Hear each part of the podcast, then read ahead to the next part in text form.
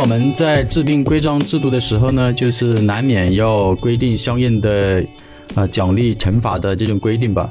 正所谓奖惩发懒嘛，也就是人们常说的“胡萝卜加大棒”的一种激励机制的意思吧。呃，不知道大家是否有留意到，就是在制定处罚规定的时候呢，非常简单、直接、清爽，啊，就是不用请示领导的，那么你制定这个处罚规定也是可以的。啊，但是，一旦要确定这个奖励措施的时候呢，啊，大多数的情况下是模糊不清、吞吞吐吐，啊，就是讨论来讨论去也没个定论，啊，总之是犹抱琵琶半遮面，千呼万唤也是使不出来呀。呃，于是的话呢，有的人就感慨啊，要是时光回到五十年代、六十年代，该有多好呀！啊，因为那个年代的人们对于奖励的要求既简单又纯洁，既高尚又神圣。啊，就是如果获得了单位颁发的一支奖状，比如优秀共青团员、先进工作者、劳动模范等等，啊，不但自己脸上有光，家人和亲戚朋友也跟着沾光。可是卢真呢，在讨论如何来制定奖励措施的时候，如果胆敢啊，有人提出啊，就发一支奖状吧，或者带上大红花嘛，上光荣榜嘛，等等，啊，不去谈物质奖励跟真钱奖励的话，那么大概率的话是会遭到同事们的指责的，啊，甚至还会被误认为是在拍老板的马屁啊，啊，是在牺牲同志们的利益来换取自己的升职加薪等等的各种指责吧。那我们是否要认真的思考一下，就荣誉奖励跟精神奖励就真的过时了吗？离开了物质奖励、真钱奖励，就无法实施奖励政策了吗？我们先来分享一个案例。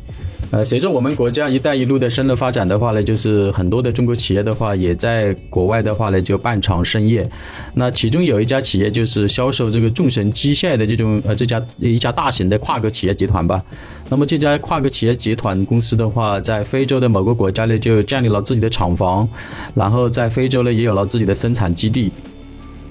呃，这家企业在建厂的时候呢，就承诺要解决当地的就业问题，因此的话，大部分的一线的工人的话，都是非洲当地的居民，啊，就是平民老百姓吧。那么刚刚投产的时候呢，这家企业在员工的考勤管理上，啊，就遇到了一个比较大的一个挑战，就是招进来的这些当地的工人们呢，就没有按时上班的这种习惯，呃，听说的话就是公司规定上午九点来上班，那么到了中午差不多十二点的时候，就是快吃午饭的时候呢，也没有几个人来上班。啊，因为在非洲这个国家的呃，非洲的这个国家的话，压根就没有守时的这种传统习惯，就是肯定是不能和我们国家相提并论的啊。我们从小就开始接受教育啊，不得迟到早退，要准时上学，按时上班啊。即使在商务活动中的话，也是特别注重准时赴约的呃，准时赴约的这种啊优良的传统，就是要守时的这种传统吧。呃，但是这那怎么办呢？是吧？因为面对这样的一个呃拖拖拉拉不来上班这种情况呢？呃，那可能你会说这还不好办呢，做思想工作呀，啊，给他们加工资啊，啊，等等啊。但是你想呀，就是这是加我们中国的呃一个跨国的企业了，啊，这些常规的管理手段当然都是使用过的，啊，就是不管用的。那你可能又会提出一些建议，比方说再不听话，不遵守公司的考勤规定，就直接辞退他们呗。那辞退更是行不通的啊？为什么呢？啊，因为当初建厂的时候就已经明确了要求，要帮助解决当地的就业问题，雇佣相当比例的当地人来上班，是写进了招商引资的这种合作文件里面的。那么后来这家企业是如何来解决当地人不按时上班的这个考勤的管理难题呢？其实这家企业就是启用了我们国家五十年代、六十年代解决的办法，就进行一种荣誉奖励，评选劳动模范。就是谁按时来上班，就给谁发奖状，然后带上大红花，上光荣榜等等。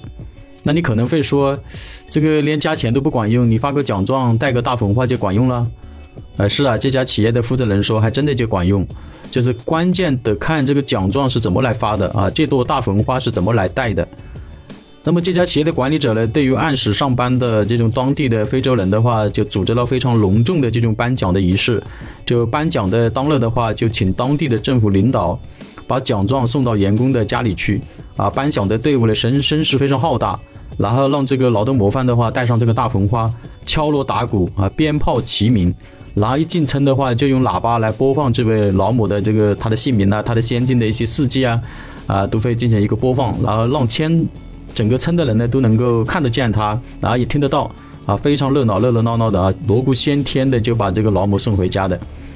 啊，当然还把这个老母的照片放在官网上，啊，还在这个工厂里呢建了一座名人堂，然后在名人堂里面呢也贴上了老某的照片，啊，请当地的媒体呢去报道、去宣传。呃，这家企业就是通过这样的荣誉奖励的办法，解决了当地员工呢不能准时上班的管理难题，也为这家企业的管理非洲当地员工呢奠定了良好的一个基础。那其实运用这个荣誉奖励也不是简单的口头表扬就是了事的，也要讲究荣誉奖励的方式方法。那什么是荣誉呢？啊，荣誉其实就是一个人啊，把一个人从他周围的社会的关系网络里面呢，啊，通过类似强烈的仪式感的方式，隆重的渲染出来，就是让获得荣誉奖励的人呢，感觉到此刻是自己的高光时刻，然后感觉到自己的这段时间是最为精彩的一个时刻，然后自己在这个社会关系的网络里呢，特别的优秀，与众不同，并且把荣誉呢嵌入到员工的社会关系的网络当中。让员工之间、员工的家人、朋友啊，还有村里面的左邻右舍、家乡的父老乡亲，乃至周围的所有人都知道了获都知道了他获得了荣誉，也认同了这份荣誉的时候呢，那荣誉的作用的话就会持续的强化，荣誉的镜像的这种影响力呢也会持续的增强。有一句话说的非常好啊，就是不要高估人心的贪婪，也不要低估人心的尊严。所以的话，通过上述案例。荣誉的奖励、精神的奖励依然是管用的啊，并没有过时的。当我们在制定奖励政策和讨论激励措施的时候呢，也不能忽视荣誉奖励、精神奖励的重要价值。